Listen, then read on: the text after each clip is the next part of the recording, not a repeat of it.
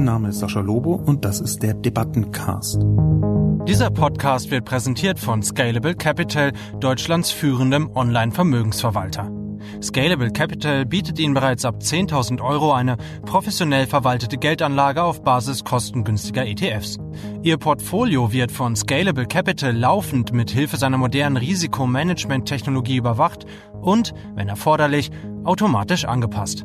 So profitieren Sie von einer Geldanlage, die bisher nur sehr vermögenden Investoren zur Verfügung stand.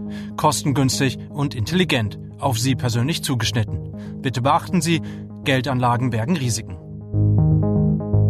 Jeden Mittwoch erscheint meine Kolumne Die Menschmaschine auf Spiegel Online. Die Redaktion sucht mir dann eine Handvoll Kommentare, vor allem aus dem Spiegel Online Forum raus. Und hier im Debattencast reagiere ich darauf. Guten Tag, liebe Zuhörerinnen und Zuhörer.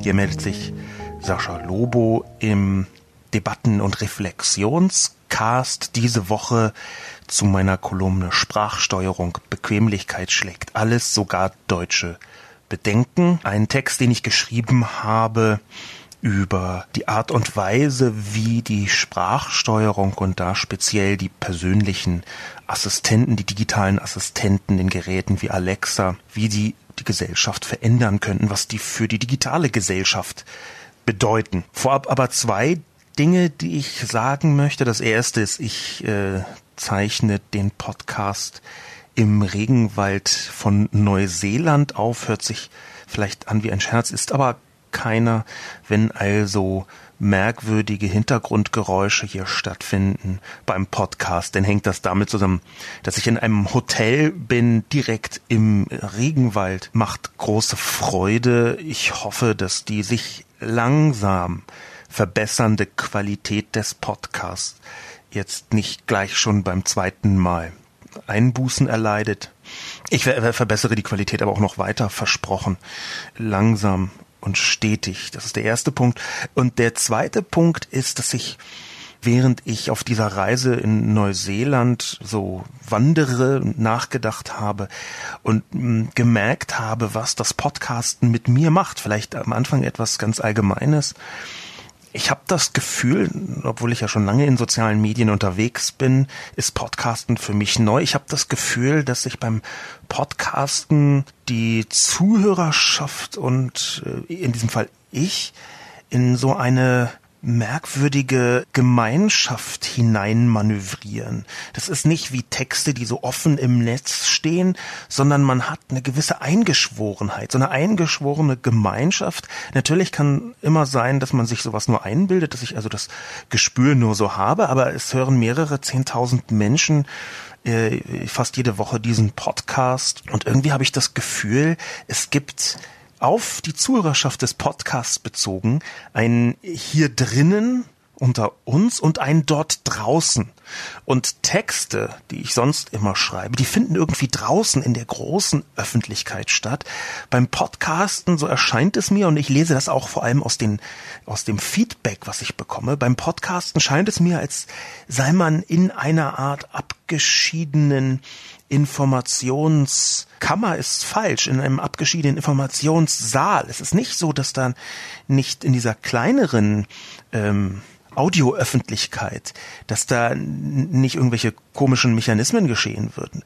Es ist vielmehr so, dass es so eine Art ruhiger Seitenarm der Öffentlichkeit ist. Und das gefällt mir ziemlich gut, wenn ich auch zugeben muss, dass ich selbst lange versucht habe, Podcasts häufiger und intensiver zu hören und es noch nicht ganz geschafft habe. Also immer mal wieder habe ich eine Phase, wo ich begeistert in Podcasts reinhöre und dann äh, vergehen wieder drei Monate und ich schaffe nicht so richtig da hineinzuhören. Es ist nicht, dass ich mich zwingen muss, es ist einfach, dass es bei mir eher Teil einer Phase ist. Eine gute Überleitung, Teil einer Phase, und dass ich selbst nicht so richtig Teil des Podcastens insgesamt bin, wenn was man vom, vom Podcast Genuss äh, ausgehend sagen muss. Eine gute Überleitung zum Thema dieses Mal. Es folgt die Zusammenfassung. Sprachsteuerung. Bequemlichkeit schlägt alles, sogar deutsche Bedenken. 2017 war das Jahr der Sprachassistenten. Die kleinen Lautsprecher mit künstlicher Intelligenz haben immense Marktzuwächse erlebt. Genaue Zahlen gibt es nicht, Aber auch in Deutschland dürfte die Millionengrenze von Geräten überschritten worden sein. Bei der Verbreitung von Technologie gibt es ein wiederkehrendes Muster, das man als Progress of No Return bezeichnen kann. Durchschnittsnutzer spüren, dass sie nicht mehr hinter diesen Standard zurückfallen wollen. Das war beim Touchscreen der Fall, das kennt jeder, der angefangen hat, Musik oder Filme zu streamen, und das wird auch jetzt bei den künstlichen Assistenten der Fall sein. Denn mit dem Technologiefortschritt hat sich auch etwas anderes geändert. Die Grenze, ob ein Durchschnittsuser eine Technik oder ein Gerät als gruselig empfindet. Doch die Smart Speaker sind nur eine Brückentechnologie. Bald werden die Mikrofone überall in der Wohnung eingebaut sein. Der Mensch spricht in den Raum, der Assistent antwortet. Diese Entwicklung wird vor allem befeuert werden, weil Sprache eine besonders einfache, niederschwellige Art ist, mit Computern zu kommunizieren. Und ein einfacher Zugang erschafft schnell neue Märkte.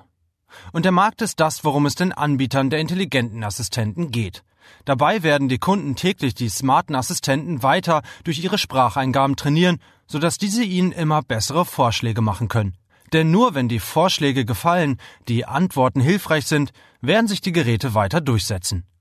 Niemand möchte zwei Seiten Google-Ergebnisse vorgetragen bekommen, die algorithmische Vorauswahl wird so immer essentieller. Das Wall Street Journal geht davon aus, dass die nächste Milliarde Internetnutzer vor allem Sprache verwenden werden, um in der digitalen Sphäre zu interagieren. Die Plattformkonzerne, die heute für so viele das Netz sind, erobern die älteste Kommunikationsform der Menschheit, das Gespräch. Und alle machen mit. Bevor ich in die Kommentare hineinspringe, möchte ich zwei oder drei Sachen bemerken im Anschluss an das, was ich vorhin gesagt habe. Ich besitze selbst kein Gerät mit äh, Alexa drin oder Google Lautsprecher. Keinen Smart Speaker, um es ganz konkret zu sagen. Ich habe mir das häufiger angeguckt bei Freunden, bei Bekannten, bei anderen Leuten. Ich habe äh, recherchiert, wie Menschen damit umgehen. Es gibt vergleichsweise viel interessantes Feedback in den sozialen Medien, wie Leute, die sich am Anfang gesträubt haben, dann doch irgendwie in so Alexa-Mechanismen hineinfinden. Und ich habe eine Parallele dazu gesehen, wie zum Beispiel soziale Medien ähm, Deutschland äh, erobert haben. Äh, beginnend zum Beispiel mit Wer kennt wen ähm, oder StudiVZ, was dann schließlich in Facebook mündete. Diese Parallelen, die habe ich versucht, ein bisschen ohne sie allzu offensichtlich zu machen, äh, hineinzubringen. Nämlich, dass man am Anfang bei Technologien ganz oft denkt, ja, wer macht denn sowas, wer braucht denn sowas, was soll das eigentlich? Weil man nicht richtig versteht, was ein Mehrwert da drin ist. Und ich habe nun, obwohl ich diese Technologien selber nicht intensiv verwende, weil ich auch kein Gerät zu Hause habe, ich habe nun beobachtet, dass das, was dort geschieht, ganz oft zu tun hat mit Convenience. Der zuständige Redakteur oder Redakteurin bei der Netzwelt von Spiegel Online hat äh, zwei oder dreimal den Begriff Convenience in meiner Kolumne ersetzt durch Bequemlichkeit. Ich finde, diese Übersetzung ist nicht 100%ig richtig. Wahrscheinlich ist die Kolumne, Kolumne dadurch viel lesbarer und äh, klüger scheinend geworden. Danke also für diese Korrektur. Aber der Unterschied ist vielleicht dann besonders wichtig, wenn man weiß, dass Convenience immer auch eine Produkt, eine Markt, eine kapitalistische Ebene mit da drin hat. Der Unterschied zwischen Convenience und Bequemlichkeit ist, dass Bequemlichkeit nicht von Werk ab aufgeladen ist mit Kapitalismus. So würde ich das erstmal bezeichnen. Convenience ist schon sehr nah an Produkten dran. Und das meine ich gar nicht zwingend kritisch, ganz im Gegenteil. Ich habe mal einen Artikel geschrieben, der ist auch verlinkt in der Kolumne über Weltmacht Convenience, die Weltmacht Convenience. Und darin habe ich versucht zu beschreiben, wie wichtig es ist, dass bestimmte Produkte, dass bestimmte digitale Instrumente extrem einfach sein müssen, also so einfach wie irgend möglich, allein schon damit sie die super komplexe Welt drumrum nicht auch noch mit ihrer nervigen Schwierigkeit äh, noch schlimmer machen. Will sagen, weil die Welt so komplex ist, setzen sich einfache Mechanismen viel eher durch. Und diese Erleichterung durch Convenience, die ist gleichzeitig das Erfolgsrezept. Wenn man jetzt beobachtet, wie Menschen umgehen mit so Sprachassistenten wie Alexa, dann merkt man, dass ganz viel von dem, wie wir eigentlich an die digitale Welt herangegangen sind, eine gewisse Künstlichkeit beinhaltet hat. Diese Künstlichkeit, die hängt auch damit zusammen, dass die digitale Welt bisher sehr störrisch war, was so eine genaue Steuerung ihrer Instrumente anging. Ganz konkretes Beispiel, um das ein bisschen ähm, zu verdeutlichen. Äh, wenn ich ein Bildbearbeitungsprogramm habe, ähm, und da sehe ich auf den allerersten Blick, da ist ein Kopf drauf und der Hintergrund ist zu dunkel und der Kopf ist zu hell. Und ich kann das ja irgendwie versuchen zu bearbeiten mit Photoshop. Ich bin jetzt nun ein absolutes Maximalbrot, was, was Photoshop angeht, aber es gibt Leute, die das können. Da gibt es bisher in der digitalen Welt in ganz vielen Bereichen eine Sollbruchstelle. Ich sitze vor einem Programm, ich weiß, das Programm kann das machen, was ich gerade schon selbst erkannt habe, nämlich Hintergrund zu dunkel, Vordergrund zu hell aber ich weiß überhaupt nicht, wie das funktioniert.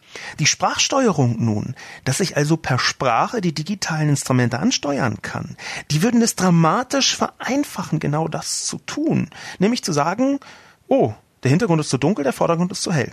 Alexa macht den Hintergrund heller und den Kopf im Vordergrund dunkler. Zack, wäre es fertig. Genau diese Künstlichkeit, dass wir bisher immer für die Maschinen gedacht haben, dass wir uns reindenken müssen in Maschinen, wie Maschinen funktionieren, dass ich irgendwie bei Photoshop irgendwelche merkwürdigen Regler brauche, um irgendwelche Masken im Hintergrund und dann freistellen und schwierige Klicks. Das alles spielt bei der Spracherkennung keine Rolle. Stattdessen versucht die Maschine sich uns anzupassen. Das ist also eines der Geheimnisse, die da stattfinden. Und mit diesem Wissen habe ich die Kolumne geschrieben und möchte direkt hinein in die Kommentare springen. Der allererste mh, hm, stammt von einem Mann, den ich begrüßen möchte, ganz ausdrücklich bei Spiegel Online. Es ist nämlich ein Spiegel Online Redakteur, Patrick Beuth. Der ist schon sehr lange einer der ganz wenigen Menschen, die mit großer Ruhe, mit großer Sorgfalt die digitale Sphäre in Deutschland zwischen Netzpolitik und äh, Netzökonomie beobachten. Das hat er lange für Zeit Online getan und jetzt ist es irgendwie äh, so gekommen, dass er bei Spiegel Online ist, worüber ich mich sehr, sehr freue. Nicht, dass ich Zeit Online nicht mag, die sind auch ganz toll, aber jetzt kann ich eben mit ihm zusammenarbeiten. Ähm, hallo Patrick Beuth, schön, dass du jetzt zur Spiegel Online Netzwelt gehörst und du schreibst. Das einzig Gute am vom Ed Sascha Lobo prognostizierten Siegeszug von Alexa und Co. ist, dass dann endlich die Phrase nur ein Mausklick entfernt sterben kann. Er hat das auf Twitter geschrieben und äh, so sehr ich ihn mag, so sehr finde ich diese natürlich von ihm übertriebene Äußerung eben nicht richtig. Meine Kolumne habe ich schon so versucht zu schreiben, dass man sie sowohl positiv wie als auch negativ lesen kann, dass man sowohl die gruseligen Dinge da drin erkennt, das Unfassbare, was da passiert und passieren kann, dass bei Licht besehen, wenn man sich das auf der Zunge zergehen lässt, sich so ein ständig aufzeichnendes Gerät ins Wohnzimmer zu stellen, also viel überwachiger wird es gar nicht mehr. Und gleichzeitig das Positive zu sehen. Und das ist ein Teil von dem, was ich eben schon gesagt habe. Das habe ich leider nicht so ausdrücklich in die Kolumne geschrieben. Das hängt damit zusammen, dass die Kolumne ursprünglich noch viel länger war. Ich hatte Passagen da drin, die ich rauskürzen musste, weil sie sonst zu lang geworden wäre, die genau das beinhaltet haben, was ich eben erklärt habe. Sprachsteuerung bedeutet auch, dass die digitale Welt uns näher kommt. Und das hat auch sehr hervorragende Vorteile. Es bedeutet nämlich, dass Laien sehr viel präziser auf die Instrumente zugreifen können, die die digitale Welt uns bereitstellt.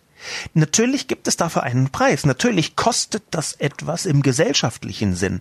Aber ich sehe durchaus, dass die positiven Elemente den negativen Elementen früher oder später den Rang ablaufen könnten. Will sagen, wenn die digitale Gesellschaft es schafft, die richtigen Regulierungen hineinzubringen, gerade was solche Sprachassistenten angeht, dann bin ich einigermaßen optimistisch, dass die Vorteile überwiegen. Und wir haben ja beim NetzDG gesehen, wie großartig die deutsche Politik seit Jahren fantastische Gesetze erlässt, die hervorragend regulieren, wie die, naja, tut mir leid, das war jetzt ein zu lang ausformulierter schlechter Scherz.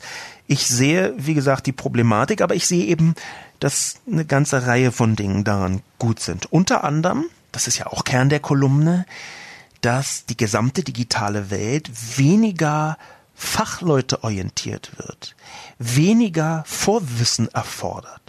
Eine Sprachsteuerung bedeutet, dass sehr viel mehr Leute als vorher direkt kommunizieren können. Man soll das ja nicht für möglich halten, wenn man den ganzen Tag im Netz unterwegs ist, aber es gibt noch immer Leute dort draußen, die eben nicht bis in die Details verstanden haben, wie die digitale Sphäre funktioniert.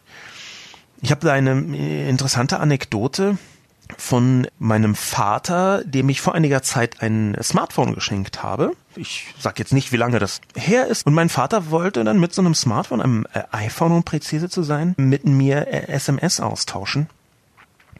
Dieser Austausch gelang und gelang nicht. Ich hatte es ihm mehrfach erklärt, ähm, aber immer wenn ich dann weg war und ihm was geschickt habe, dann kam nichts zurück. Ich bin dann nochmal zu ihm zurückgegangen und äh, habe gefragt, ja, wieso antwortest du eigentlich nicht? Und es stellte sich nach langem Hin und Her heraus, dass die App für SMS auf dem iPhone Nachrichten heißt. Ganz normal. Also da ist dann iMessage dahinter oder SMS oder wie auch immer. Aber die App selber auf dem Touchscreen heißt Nachrichten. Und in seinem Kopf waren Nachrichten natürlich das, was irgendwie mit Journalismus zu tun hat. Da steht also Nachrichten und er denkt nicht Textnachrichten, sondern Tagesschau und war völlig perplex, als dann, dann dahinter keine Nachrichten kamen im Sinne von Spiegel Online Tagesschau oder äh, Heute Journal, sondern dass das ausgerechnet Textnachrichten sind und nicht Pressenachrichten. Dieses kleine witzige Missverständnis ist sehr typisch für die gesamte digitale Welt. Die schließt immer noch in ihren Grundzügen, wie sie funktioniert, wahnsinnig viele Leute aus und die Sprachsteuerung kann helfen, das besser zu machen. Die gruseligen Elemente sind auf jeden Fall da und eines dieser gruseligen Elemente hat wieder ein, äh, eine Art Stammkommentator hineingeschrieben. Sponu schrieb. Das funktioniert so lange, wie anderer Kram nicht zwangsweise damit verheiratet wird. Finden Sie heute mal eine Webseite, die Sie nicht auffordert, sich mit Ihrem Facebook-Profil einzuloggen, beziehungsweise es Ihnen ungewöhnlich schwer macht, diese Hürde zu umschiffen. Was ist, wenn Transaktionen nur noch via Homespy-Device akzeptiert werden, Ihr gesamtes Umfeld mitmacht und Sie als technologischer Steinzeitler bei jeder Party ausgelacht werden? Da ist ein wahrer Kern dahinter. Allerdings sind die Drumrum-Formulierungen äh, etwas äh, mir zu flapsig. Bei jeder Party ausgelacht werden, das ist ja nur eine Umschreibung für sozialen Druck. Und ich glaube, dass es recht wichtig ist, bei der Technologie den sozialen Druck anders zu betrachten als nur so ein bisschen flapsig. Der ist nämlich enorm und der ist auch äh, normativ, so nennt man das, wenn das in Anführungszeichen normale, in Anführungszeichen deswegen, weil es nicht normal sein muss, sondern weil es bloß alle tun, das in Anführungszeichen normale auf einmal zu einem Zwangsmoment wird. Man findet in Deutschland glaube ich, heute wirklich nur eine Handvoll Schülerinnen und Schüler zwischen, sagen wir mal, 15 und 17, die keine sozialen Medien benutzen wenn überhaupt. Und wenn eine Zahl, eine Prozentzahl so nah an 100 Prozent dran ist, dann kann man eben nicht mehr nur von freiwillig sprechen, dann muss man auch von den Druckmomenten sprechen. Die werden hier angesprochen von Sponu und natürlich gibt es da eine Ebene drin, die besorgniserregend ist. Transaktionen nur noch via Homespy Device akzeptiert werden, das ist wirklich nicht völlig undenkbar. Es ist ja zum Beispiel ganz einfach vorstellbar, dass ähm, Sicherheit in den nächsten Jahren ein so großes Thema wird. Wir haben jetzt eine ganze Reihe von Datenlecks und äh, äh, riesigen Bugs und Fehlern in den letzten Wochen und Monaten gehabt. Ähm, es kann ja tatsächlich zum Thema Sicherheit sagen, dass Google sagt, wir verabschieden uns komplett vom Passwort. Ab sofort geht es nur noch mit Stimmerkennung. Wir sind der Meinung, dass Stimmerkennung das wirklich einzig sichere ist. Und zwar geben wir jedem, wenn er sich einloggen will, einen kurzen Text zum Vorlesen.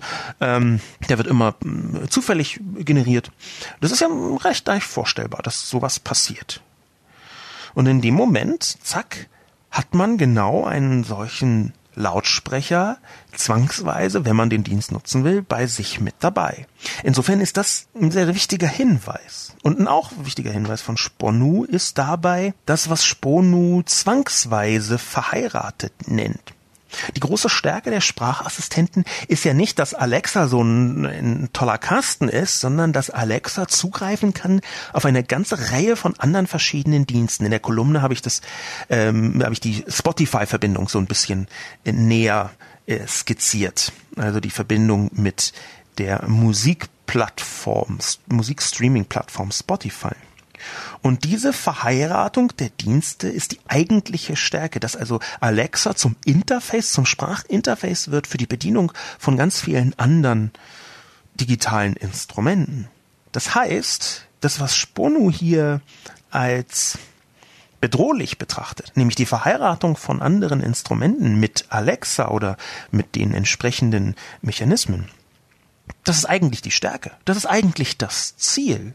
Das Ziel am Ende von den Sprachassistenten ist, dass man das gesamte Netz, seine gesamten digitalen Instrumente mit der Spracheingabe benutzen kann. Insofern ist diese Verheiratung, auch wenn sie am Anfang nicht zwangsweise geschieht, doch etwas, was aus meiner Sicht alternativlos dasteht. Auch deswegen, weil wir diese Entwicklung, das ist ja nicht zufällig, dass ich genau jetzt diesen, diese Kolumne schreibe, weil wir diese Entwicklung beobachten können, auch auf die nächsten Jahre bezogen. Es gibt ein äh, Magazin namens T3N, das war früher so ein, ein kleines äh, Nerd- und Entwicklermagazin und ist inzwischen aber ein Magazin für die digitale Gesellschaft. Ich kenne die Macher ein wenig. Die berichten gerade von der CES in Las Vegas. Es ist äh, so eine Art äh, amerikanische CeBIT und diese Technikmesse, da werden jedes Jahr im Januar die neuesten Gerätschaften rund um die digitale Sphäre vorgestellt. Das Magazin äh, überschreibt den Artikel mit CES 2018 Sprachassistenten nisten sich im Alltag ein. Am Anfang war es leicht, die sprechenden Assistenten als Modeerscheinung abzutun. Doch die Technikmesse CES 2018 zeigt, Sie sind auf dem Weg in nahezu jedes elektronische Gerät, bei dem man sich auch nur ansatzweise eine sinnvolle Sprachsteuerung vorstellen kann. So zeigt Mercedes-Benz auf der CES einen eigenen Sprachassistenten für seine Fahrzeuge. Er wird mit Hey Mercedes aktiviert. Dabei soll man nicht unbedingt ganz präzise Befehle wie Stelle die Temperatur auf 23 Grad geben müssen, sondern es soll reichen zu sagen Hey Mercedes, mir ist kalt. In diesem kurzen Zitat aus dem Magazin äh, T3N spiegelt sich ja nicht nur wieder, dass offenbar auch andere meine Perspektive teilen auf diese Entwicklung, sondern dass äh, gerade so eine Messe, wo die Zukunft von der digitalen Sphäre und der Geräte vor allem vorgestellt wird, dass gerade da offenbar Sprachassistenten das neue große Ding sind.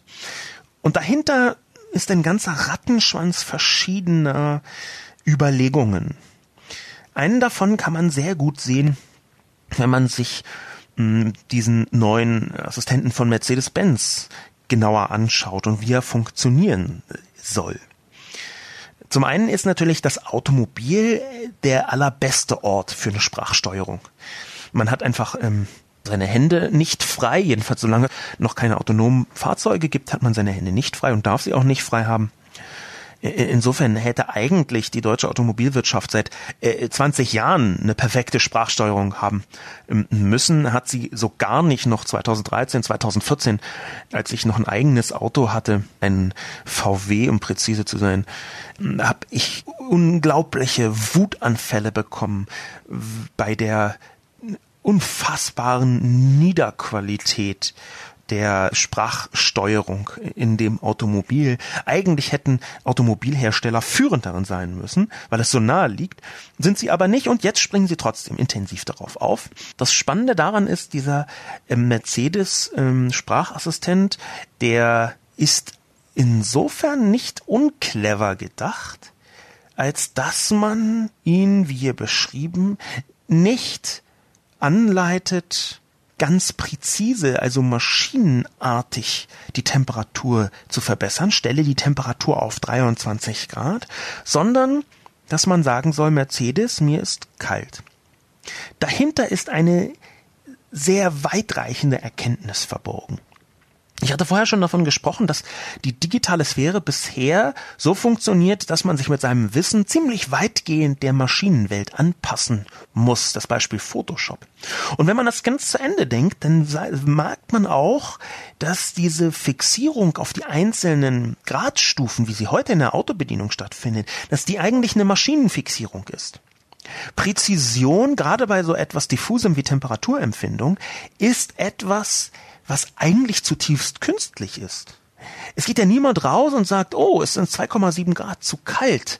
Ähm, ich hätte es eigentlich gerne nicht nur 21,2 Grad, sondern 23,4 Grad. Sondern man denkt, hm, ein bisschen kalt, ein bisschen frisch, ein bisschen schattig ist es gerade. Und das ist auch eine ganz normale Regung. Wenn jetzt also man sich selbst in der Bedienung von Maschinen nicht mehr rantasten muss an die Maschinenkommunikation, Stelle von 21,2 auf 23,5 Grad, sondern wenn sich die Maschine an den Menschen heranpasst, dann ist das genau der Mechanismus, der in so vielen Bereichen ein bisschen bequemer, ein bisschen, fast könnte man sagen, menschlicher wird. Ich sehe daher, dass in den Sprachassistenten allein das Sprache ein Interface zur digitalen Welt ist, noch viel mehr verborgen ist als nur so ein bisschen Bequemlichkeit.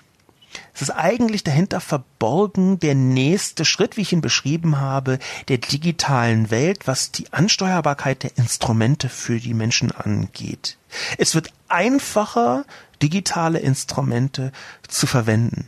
Damit können mehr Menschen digitale Instrumente verwenden. Es ist also letztlich auch die Aufspreizung des Marktes durch die großen Unternehmen. Der nächste Kommentar stammt von Sascha M. Ich habe mir Alexa ins Wohnzimmer geholt und ich bin mir bewusst, dass ich sie nicht brauche. Das Argument, das braucht kein Mensch, das mir reaktionäre Freunde oft entgegenbringen, ist zwar rational weitestgehend richtig, nur würden wir nur das kaufen, was wir brauchen, die Wirtschaft wäre am Boden. Nun ist es nicht meine Priorität und nicht meine Aufgabe, die Wirtschaft zu retten, aber ich bin empfänglich für alles, was neu ist und mir mein Leben leichter zu machen scheint. Ich benutze das Wort scheint bewusst. Um aber mal auf einen klaren Pluspunkt zu kommen, den Sascha Lobo in dem Text nicht genug ausarbeitet, weil wahrscheinlich auch gar nicht so wichtig für die meisten, sind die Algorithmen für die Musikplaylisten. Anfang der 90er kauften wir die Bravo-Hits und damit wurden wir musikalisch geprägt. Hitlisten allgemein prägten uns. Eigene Neuentdeckungen blieben weitestgehend aus. Heute entdecke ich täglich neue Musik. Meine Playlist ist ein Unikat. Sie sieht nicht so aus wie die von meinen Freunden. Und das finde ich als offener Musiknerd toll, dass ich über Bands reden kann, die niemand kennt, weil sie von keiner Plattenfirma vorgegeben wurden. Wir werden wieder individueller und weniger uniformiert. Zumindest in manchen Bereichen. Ich bin mir aber sicher, dass es Plattenfirmen gelingen wird, einzelne Künstler künftig zu pushen, sodass wir uns dann an die gute alte Zeit erinnern werden, in der Spotify nach unserem Geschmack sortiert hat. Ein ewiger Kreislauf des Marktes. Lieber Sascha M., ein hochinteressanter Kommentar, in dem viele Entwicklungen zusammenstecken, die auch sehr gut beobachtet ist. Die allererste, ähm, natürlich ist, das braucht kein Mensch, ein, ein Argument, was man nicht verwenden sollte. Das braucht kein Mensch, das ist entweder ein hochgradig und anmaßend unverschämt subjektiver Kommentar, weil braucht kein Mensch übersetzt nur bedeutet, ich brauche das nicht, andere Leute wollen das vielleicht. Und zum Zweiten ist es das innerste Wesen, das hat Sascha M. ganz gut rausgearbeitet, es ist das innerste Wesen des Kapitalismus, der Wirtschaft von heute insgesamt, das Brauchen, das wirklich Brauchen, gar nicht mehr nur von irgendwelchen körperlichen Merkmalen abgeleitet wird. Wirklich brauchen tut man Luft, Wasser, äh, Essen und sogar da könnte man argumentieren, dass das Essen ja theoretisch noch nicht mal schmecken müsste. Das sind also so äh, spartanische Herangehensweisen an ähm, Bedürfnisse, an urzentrale Bedürfnisse des Menschen. Aber wir haben im Kapitalismus in der Zivilisation insgesamt, ich möchte das gar nicht nur wirtschaftlich betrachten, eine Vielzahl von Entwicklungen, die wir theoretisch nicht brauchen, wenn man brauchen, entweder reaktionär, radikal egoistisch oder radikal minimalistisch denkt. Und minimalistisch äh, hat hier auch eine bedenkliche Komponente. Denn wahrscheinlich kann man so gerade eben knapp überleben, auch ohne, sagen wir mal, Theaterwissenschaft. Und trotzdem halte ich es für absolut richtig und wichtig, dass es Theaterwissenschaft gibt. Es ist also eben nicht nur das bloße Überleben. Insofern ist dieses Argument, was hier gebracht wird, absolut essentiell. Es geht nicht nur um, das braucht kein Mensch. Das ist ein, ein irreführendes Argument, was denjenigen, der es bringt, als entweder zu egozentrisch, zu reaktionär äh, oder zu naiv brandmarken sollte. Das ist der erste Punkt. Der zweite sehr interessante Punkt in diesem Kommentar ist, ähm, dass Sascha M. geschrieben hat, ich bin empfänglich für alles, was neu ist und mir mein Leben leichter zu machen scheint. Er schreibt ja auch, dass er das Wort scheint bewusst benutzt. Das ist sehr schön, weil dieses leichter zu machen scheinen ein großes zentrales Merkmal der gesamten digitalen Sphäre ist. Ich bin selbst immer wieder damit konfrontiert, wenn ich mir, auch ich bin empfänglich für neue Dinge, wenn ich mir anschaue, was für neue Softwares, Geräte es gibt, die in den für mich interessanten Bereichen so sind, dann fange ich sie an zu benutzen und manchmal bin ich total begeistert und sehe, oh, das macht mein Leben ja leichter oder angenehmer oder spannender, interessanter. Wenn ich aber tiefer analysiere, was da geschieht, dann ist es sehr häufig so, dass es eben nur leichter zu machen scheint, dass also eigentlich das leichteste wäre, den ganzen Klumpatsch wegzulassen.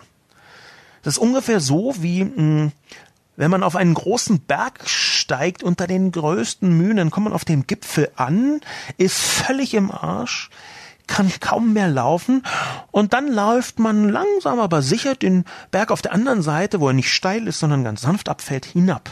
Und dann freut man sich, oh wow, hier geht es ja ganz sanft abwärts. Es fällt mir so leicht hier lang zu laufen, gerade wo ich so schmerzende Knie habe wegen des Aufstiegs. Wie wunderbar. Wenn man aber nochmal drüber nachdenkt, dann wäre es ja viel leichter gewesen, wenn man gar nicht erst auf diesen steilen Berg draufsteigt. Hm, genau dieser Mechanismus, den sehe ich eben sehr oft. Hm, viele von den Technologien Technologien äh, machen Prozesse viel leichter, ähm, die gar nicht da wären, wenn man sie nicht hätte.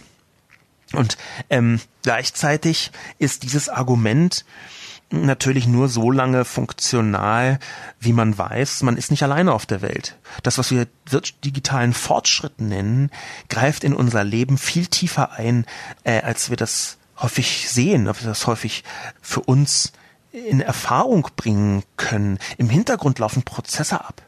Einer der Kommentare, die ich jetzt nicht eigens zitiere, sondern nur paraphrasiere, hm, ist, da hatte sich jemand beschwert, dass er bei Freunden war und danach erfahren hat, dass sie Alexa haben und es war ihm sehr unangenehm im Spiegel Online Forum. Es war ihm sehr unangenehm, ähm, dass er die ganze Zeit frei geredet hat, dabei hat Alexa zugehört. Ich finde das eine interessante Diskussion, dass Menschen auf einmal begreifen, huch, da geschieht etwas und ich verstehe gar nicht alles und ich bin nicht allein auf der Welt, sondern wenn meine Freunde so ein Ding haben, dann hört auf einmal Alexa auch mir zu, wenn ich bei den Freunden bin. Äh, die Dinger werden ja immer kleiner und bald kann man sie vielleicht gar nicht mehr sehen. Ich prognostiziere das ja in meiner Kolumne, dass diese Smart Speaker im Prinzip aufgehen in der Resttechnologie. Es gibt ja keinen Grund, warum nicht auch der Fernseher ein Smart Speaker sein könnte ja, ähm, oder äh, irgendein anderes Gerät, der der Router nicht äh, auch ein, einfach einen Lautsprecher noch dran geflanscht bekommt, eine Glühbirne meinetwegen. Also da gibt's ja tausend Möglichkeiten, das irgendwie aufgehen zu lassen. Und auf einmal merken wir, die Entscheidungen von anderen beeinflussen auch uns. Diese Person, die das benutzt hat im Spiegel Online Forum, ähm, die hat natürlich im Moment noch recht. Im Moment sind Smart Speaker zwar auf dem Vormarsch, wie ich geschrieben habe, aber noch so besonders, dass man eigentlich Leute warnen sollte. Übrigens, wir haben hier ein Alexa. Und gleichzeitig ist die Selbstverständlichkeit dieses Geräts natürlich auch, naja, ein bisschen symbolüberfrachtet. Viele Leute sagen, das habe ich ja äh, zitiert in Anführungszeichen in meiner Kolumne Wohnzimmerwanze. Äh, der, dieser Begriff ist gleichzeitig richtig und äh, falsch. Natürlich hört dieses Gerät ständig zu. Ähm, aber gleichzeitig tragen wir alle, fast alle in Deutschland zumindest, seit Jahren ein Gerät mit uns herum, was theoretisch auch die ganze Zeit zuhören könnte, das Smartphone nämlich. Das Einzige also, was uns davon abhält, nicht zu glauben, wir haben ständig eine Wanze dabei, ist ohnehin das Vertrauen in, in Google und Apple, dass sie das schon nicht tun werden. Und genauso ist es auch bei der Wohnzimmerwanze. Das Einzige, was uns davon abhängt, abhängt, abhält, nicht zu glauben, dass die alles aufzeichnet und ähm, zu Amazon sendet, ist das Vertrauen in dieses Unternehmen. Und ob man einem solchen Unternehmen vertraut und bis zu welchem Grad. Vertrauen ist ja selten etwas, was ganz schwarz-weiß ist.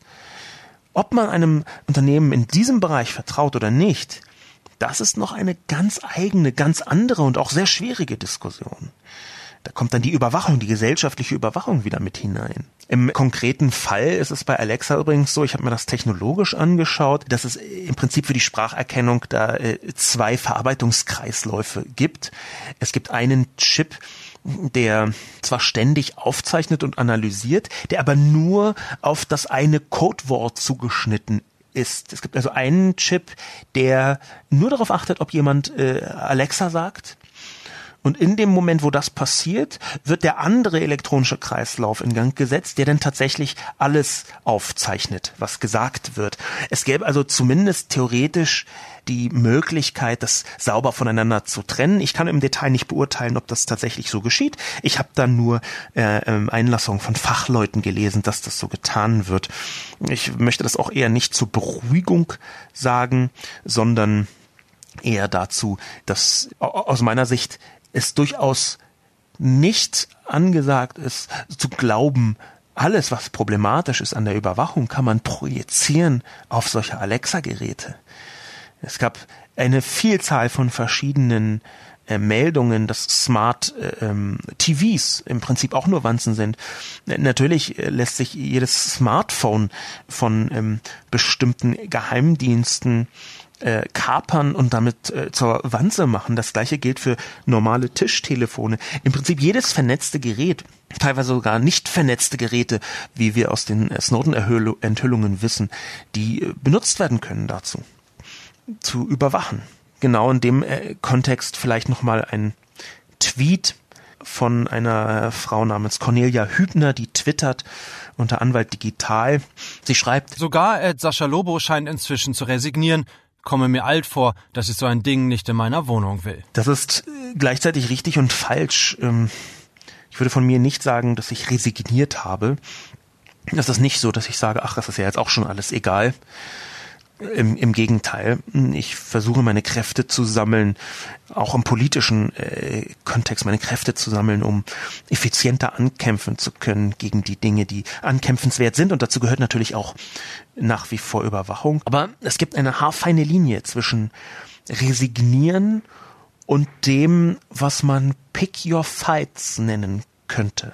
Man kann nicht gegen alles kämpfen auf der Welt. Man kann nicht gegen jedes Unrecht, jedes Übel gleichzeitig ankämpfen. Man muss sich schon versuchen, einzelne Punkte herauszukristallisieren, herauszupicken und dann so ein bisschen herauszusieben und zu betrachten, gegen die man dann kämpfen kann. Und jeden Punkt, gegen den man kämpft, ist gleichzeitig eine Vielzahl von anderen Punkten, gegen die man nicht kämpft. Da ist also der Unterschied zwischen, okay, pick your fights, such dir deine Kämpfe aus, diesen Kampf suche ich mir nicht aus und ich resigniere, der ist manchmal nur graduell, vielleicht sogar von innen anders als von aus, als von außen betrachtet. Insofern kann ich äh, Cornelia Hübners Einlassung sehr gut folgen, glaube aber nicht, dass das so richtig resignieren ist. Ebenso würde ich das auf diesen konkreten Fall beziehen wollen. Der konkrete Fall ist, sind diese Geräte Wanzen im Wohnzimmer? Ja oder nein? Sind sie bekämpfenswert? Ja oder nein? Da würde ich immer sagen, dass das so einfach nicht ist. Und wenn man sich so ein Gerät kauft, wenn man damit experimentiert, wenn man das zu seinem Teil deiner Familie macht, dann kann man trotzdem noch gegen Überwachung sein. Die vielleicht nicht Lösung, aber doch die Art und Weise, wie man damit umgehen kann, ist nämlich in diesem Fall genau die, die ich schon mal während der Snowden Überwachung als Argument benutzt habe, wo viele Leute ärgerlicherweise das Argument gebraucht haben, ach, ihr, ihr seid jetzt gegen die Überwachung von, äh, die durch Snowden äh, zu NSA und BND uns gezeigt hat, aber ihr meldet euch ja selbst bei Facebook an. Ich halte das für ein falsches Argument und ich glaube, es greift auch hier. Man muss in einer digitalen Gesellschaft das Recht haben, diese Instrumente zu benutzen, ohne überwacht zu werden. Man muss am Fortschritt teilnehmen können, ohne überwacht zu werden. Und das gilt auch und gerade für den digitalen Fortschritt. Und das ist auch hier der Fall. Ich muss Sprachsteuerung benutzen können, ohne überwacht zu werden. Das ist die eigentliche Debatte, die da stattfindet, beziehungsweise stattfinden sollte aus meiner Sicht. Insofern geht es weniger darum, ob man jetzt sich eine Wanze ins Haus geholt hat, die komplett alles aufzeichnet, äh, was man sagt, sondern dass die demokratischen Gesellschaften politische Instrumente finden, damit solche Sprachsteuerungen benutzt werden können, ohne dass man eine Wanze in sein Haus holt. Das kommt mir im Moment etwas zu kurz in der Debatte. Ein weiterer Tweet, apropos zu kurz in der Debatte, kommt von einem Mediendienst namens Turi 2. Zitat. Sascha Lobo prophezeit der schriftlichen Kommunikation im Netz ein baldiges Ende. Das hat mich sehr gewundert, weil ich dieses Zitat gar nicht gebracht habe. Im Gegenteil, ich ähm, prophezeie überhaupt nicht ein Ende der schriftlichen Kommunikation im Netz. Das, was ich in der Kolumne tue, ist zu sagen, dass die normalste Art der schriftlichen, der Kommunikation im und mit dem Netz das gesprochene Wort sein wird und nicht die geschriebene Schrift. Wir können das heute schon sehen bei jungen Menschen, mit denen ich mich manchmal beruflich beschäftige, die benutzen zum Beispiel Instant Messaging, sowas wie WhatsApp, in einer Weise, wie man das vor zehn Jahren überhaupt nicht auf dem Schirm hatte. Der Standard der Nutzung ist, dass man kurze Sprachnachrichten sich gegenseitig hin und her schickt, auch in die große Runde. Das ist also eine Form von asynchroner Kommunikation. Asynchrone sprachliche Kommunikation ist wie äh, Telefonieren ohne die nervigen Teile vom Telefonieren für diese Menschen. Telefonieren ist ja auch völlig künstliches, merkwürdiges, technologisches äh, Konstrukt, das man vor allem deswegen zum Standard erhoben hat, weil es früher gar nicht anders ging. Aber jetzt gibt es eben sowas wie mit WhatsApp, wo man seine Sprache kurz aufzeichnet und rüberschickt und der andere hört das, wann er möchte, wie er möchte, in welchem Kontext er möchte und schickt dann gegebenenfalls irgendwas zurück. Das ist der Standard bei sehr vielen jüngeren Menschen. Und das ist genau das, was ich meine. Nicht, dass die gar nicht mehr schreiben, sondern dass der Standard das gesprochene Wort wird. Und dazu verwandelt sich natürlich auch die digitale Welt. Ein weiterer Tweet, genau in dem Kontext, kommt von Martin Lindner, den ich auch persönlich ähm, kenne, der äh, sich sehr intensiv um Bildung bemüht ähm, äh, und digitale Sphäre. Martin Lindner schreibt, ich denke allerdings, dass Speech-to-Text und Text-to-Speech viel weitgehendere und komplexere Folgen haben werden, als Sascha Lobo hier andeutet. Das stimmt. Ich habe den Tweet auch äh, gefafft, also geliked. Er ist richtig. Ich deute das hier nur an. Eigentlich ist genau das Speech-to-Text und Text-to-Speech etwas, was man in einer eigenen Kolumne irgendwann mal beleuchten müsste. Speech to Text und Text to Speech bedeutet nichts weiter für diejenigen, die das nicht äh, gleich wissen, ähm, als dass man irgendwas sagt und das liegt dann als geschriebene äh, Text vor oder dass ein geschriebener Text übersetzt wird in Sprache in alle Richtungen vom Computer zum Menschen, vom Menschen zum Computer und umgekehrt. Und natürlich ist das etwas, was unglaublich komplexe Folgen haben kann und unglaublich weitgehend sein kann. Unter anderem deswegen, weil das gesprochene Wort heute ganz anders verwendet wird als das geschrieben, als die geschriebene Schrift. Die geschriebene Schrift, auch wenn sie digital ist, hat eine viel handfestere und ähm, tiefere Wirkung als das gesprochene Wort, was häufig so ein bisschen als Schall und Rauch betrachtet wird.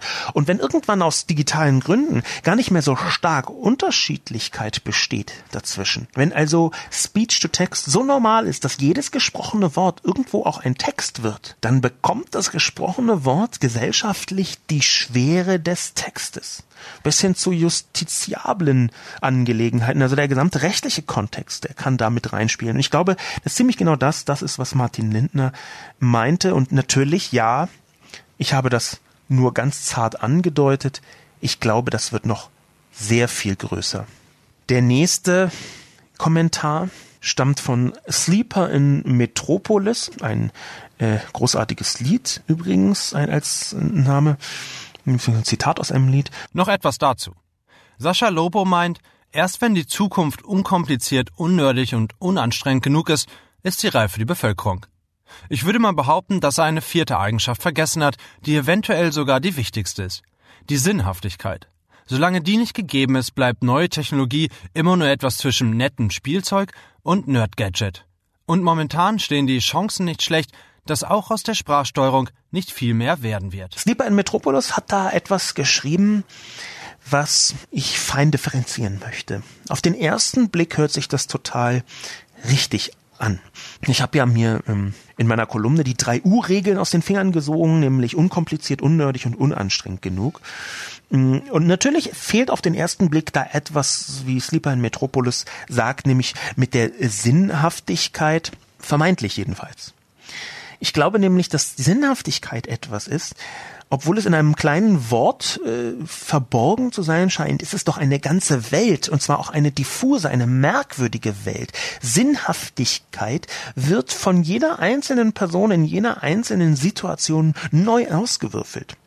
Es gibt eine Vielzahl von Dingen, die gar nicht sinnhaft in ihrer Sinnhaftigkeit beurteilt werden können. Das kann für mich total sinnhaft sein. Es ist für die Person da vorne unverständlich, warum ich auch nur entfernt sowas benutzen können sollte. Ich glaube deswegen, dass mh, hm, diese vierte Eigenschaft, von der Sleeper in Metropolis spricht, nicht Sinnhaftigkeit ist. Wir können uns gerne darüber unterhalten, ob nicht da noch etwas hineingehört, wie nämlich Bedürfnisbefriedigung. Da, okay, da würde ich sagen, ja, aber Sinnhaftigkeit, das impliziert, dass eigentlich nur sinnvolle Dinge sich durchsetzen. Und da kann ich aus eigener Erfahrung und auch auf der Erfahrung von wirklich jeder Person in der Zuhörerschaft sagen, nee. Es gibt eine so große Zahl von Dingen, die sich durchgesetzt haben, obwohl sie eine Sinnhaftigkeit von Null haben. Ich kann allein schon mit der Existenz von College Rock beweisen, dass sich Dinge durchsetzen können, die völlig sinnlos äh, und sogar schlimm sind. Ich meine, warum existiert College Rock? Äh, College Rock hat keinen Sinn.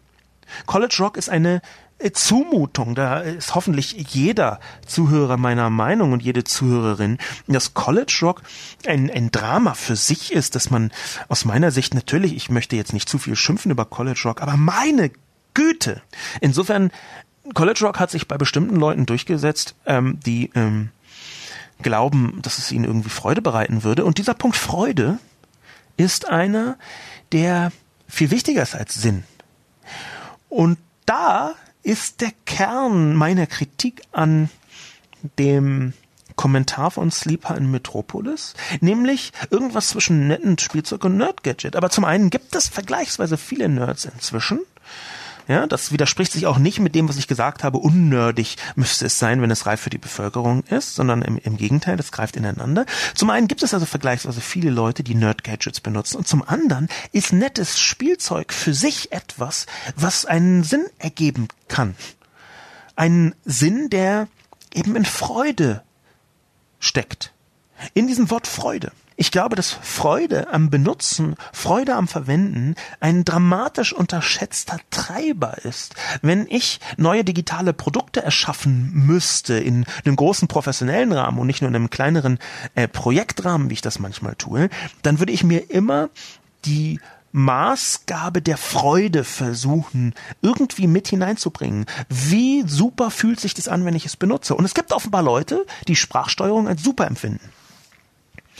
Und nicht nur als super, sondern eben auch als etwas, womit man herumspielen kann auf eine Art, die bis jetzt noch nicht so im Alltag drin war. Es wird ja auch besser aus meiner Sicht. Der nächste Punkt, der letzte Kommentar, den ich hier mit hineinbringen möchte, oder sagen wir mal der vorletzte, der ist von Semitone. Wären Sie für diesen Artikel von Amazon bezahlt, Herr Lobo? Ihnen sollte schon bewusst sein, dass Sie als Influencer der Geeks, nicht Nerds, auch deren Konsumverhalten beeinflussen. Und da Sie in diesem Artikel Dinge wie Alexa als unausweichlichen, alternativlosen technologischen Fortschritt darstellen, ohne zu erklären, dass KI-Assistenzsysteme auch ohne Datenkonzentration bei ein paar Konzernen funktionieren könnten, werden sicherlich so einige Alexen mehr verkauft werden. So nach dem Motto, na wenn es der Lobo schon macht. Wirklich schwach dieser Artikel. Sprachgesteuerte KI-Assistenzsysteme werden sicherlich eine wichtige Rolle in der Zukunft spielen, nur müssen diese nicht zwangsläufig von Google, Facebook oder Amazon sein. Wer sich die momentan verfügbaren digitalen Verkaufsassistenten zum Preis der kompletten Privatsphäre ins Wohnzimmer stellen will, nur zu. Liebe Semitone-Person, nein, ich werde für diesen Artikel nicht von Amazon bezahlt. Ich werde für diesen Artikel von Spiegel Online bezahlt. Das ist aber nicht meine äh, wichtigste Einnahmequelle. Das macht nur einen kleinen Teil meines meiner Einnahmen aus. Ähm, es ist sogar so, dass ich ähm, äh, darauf bestehe, nicht äh, von Amazon bezahlt zu werden. Im, Im Gegenteil, wenn Amazon mich fragen würde, würde ich äh, ablehnen. Ich habe das schon häufiger getan auf meiner Seite saschalobo.com. Äh, steht auch für wen ich nicht arbeite, nämlich äh, für Firmen, äh, die über die ich häufig schreibe oder gezwungen bin, häufig zu schreiben, wie Facebook, Apple, Google äh, und eben auch Amazon. Von denen würde ich kein Geld annehmen. Ansonsten bin ich als Freiberufler äh, gezwungen, von äh, Unternehmen Geld anzunehmen, beziehungsweise mache das auch gerne. Ich werde nicht für diesen Artikel von Amazon bezahlt, aber es zeigt mir, dass die Kritik, die ich da drin formuliert habe. An anderer Stelle wurde der Artikel als sehr deskriptiv bezeichnet, was stimmt. Dass die Kritik, die ich da eingewoben habe in meine Beschreibung, offenbar manchen Leuten nicht scharf und deutlich genug worden, gemacht worden ist von mir. Der Punkt aber ist, dass in diesem Kommentar ähm, gesagt wird, dass ich in diesem Artikel ich Dinge wie Alexa als unausweichlichen, alternativlosen technologischen Fortschritt darstelle und das fürchte ich, kann man erstmal so stehen lassen. Das ist eine Form von Fortschritt, die kommen wird, auch wenn Leute dagegen sind. Ganz offensichtlich sind so viele Leute nicht dagegen, dass es gesellschaftlich akzeptiert geworden ist, sich ein solches Gerät ins Wohnzimmer zu stellen. Das ist normal. Das tun heute sehr viele Leute. Und auch wenn man erbittert dagegen ist, was man gerne sein kann, und ich halte es für richtig, dass man ähm, viele unterschiedliche Meinungen dazu auch formuliert. Ja, das ist eine grauenvolle Gesellschaft, in der man genau eine Meinung haben darf zu sowas wie Alexa. Und trotzdem liegt eine gewisse Unausweichlichkeit in solchen Entwicklungen. Der Kern von diesem Kommentar ist leider ein Irrtum. Sprachgesteuerte KI-Assistenzsysteme schreibt Semitone, müssen nicht zwangsläufig von Google, Apple oder Amazon, Google, Facebook oder Amazon sein. Und ich fürchte, dass es im Moment anders aussieht.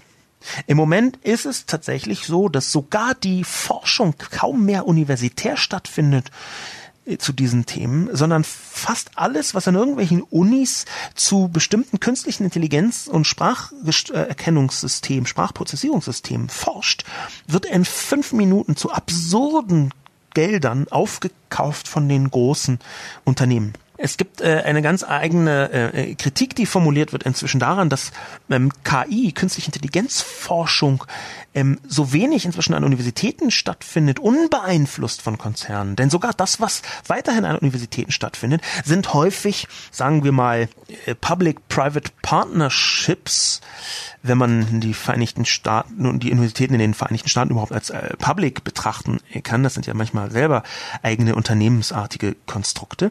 Also da äh, findet eine Privatisierung der Forschung statt und die hat, selbst wenn man sie kritisieren will, muss, kann, im Moment zur Folge, dass künstliche Intelligenz ähm, vorangetrieben wird von den großen Unternehmen. Das ist ein großes, vielschichtiges Problem übrigens, weil es bedeutet, dass künstliche Intelligenz, äh, wenn sie nicht Open Source ist, eine, einen radikalen Marktmechanismus äh, ausprägen kann.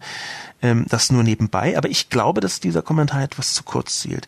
Ich beschreibe etwas, was, wo ich durch, durchaus Kritik drin habe, die ich auch schon geäußert habe und die in diesem ähm, Artikel auch eigentlich ein bisschen äh, nach vorne kommen äh, sollte, tut sich vielleicht nicht ausreichend gut. Ähm, ich beschreibe etwas, was ich tatsächlich für auf uns zukommend halte. Das kommt da. Da können wir einem Einzelnen dagegen sein, das wird äh, trotzdem kommen. Das, wir müssen also uns darum kümmern, auf welche Weise es kommt. Und das ist für mich die Essenz. Als Schlussakkord dann noch einen Kommentar von Gersois, Gersois geschrieben. Übrigens, selbst Sie, Herr Lobo, konnten 1987 kein Java programmieren.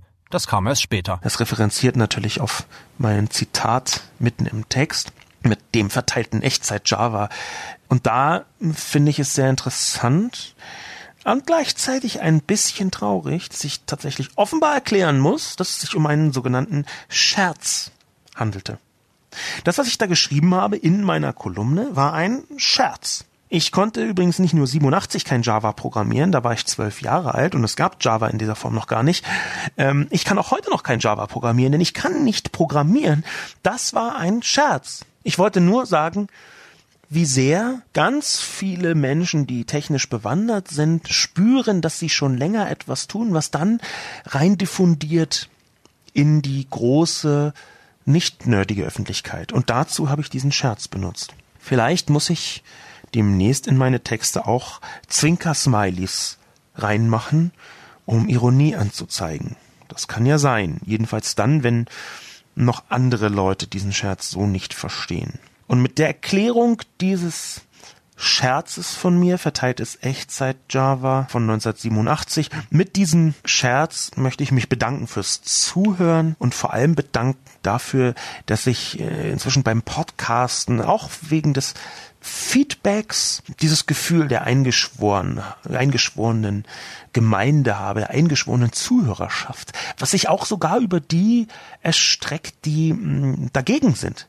Also Leute, die ganz schlimm finden, was ich mache oder die glauben, äh, dass ich die falsche Haltung habe oder dass ich böse oder doof oder alles zusammen bin.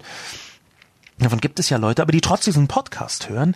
Ich habe da so ein fast heimeliges Gefühl, man ist zusammen in diesem riesigen Saal versammelt und es gibt einen drinnen und einen draußen. Es ist so eine Art, eine Nichtschwimmeröffentlichkeit. Ohne dass ich das jetzt in irgendeiner Weise böse meine. Es hat etwas Wärmeres. Da draußen in der kalten Textwelt wird gekämpft mit schlimmen Beleidigungen, mit Äxten und Säuren, die rumgespritzt werden, Kommentare, die unter das NetzDG fällt und wir hier in unserer Podcast-Welt, in unserer kleineren, heimeligeren, etwas wärmeren Podcast-Welt, wir haben eine gewisse Nähe zueinander. Sogar die Beleidigungen, die ich zu meinem Podcast bekomme, sind freundlicher und höher qualitativ als die Beleidigungen, die ich zu Texten bekomme. Mein Name ist Sascha Lobo. Das freut mich. Und mit dieser Freude, vielleicht nicht Sinnhaftigkeit, aber mit dieser Freude möchte ich den Podcast für diese Woche beschließen und bedanke mich fürs Zuhören. Auf Wiedersehen.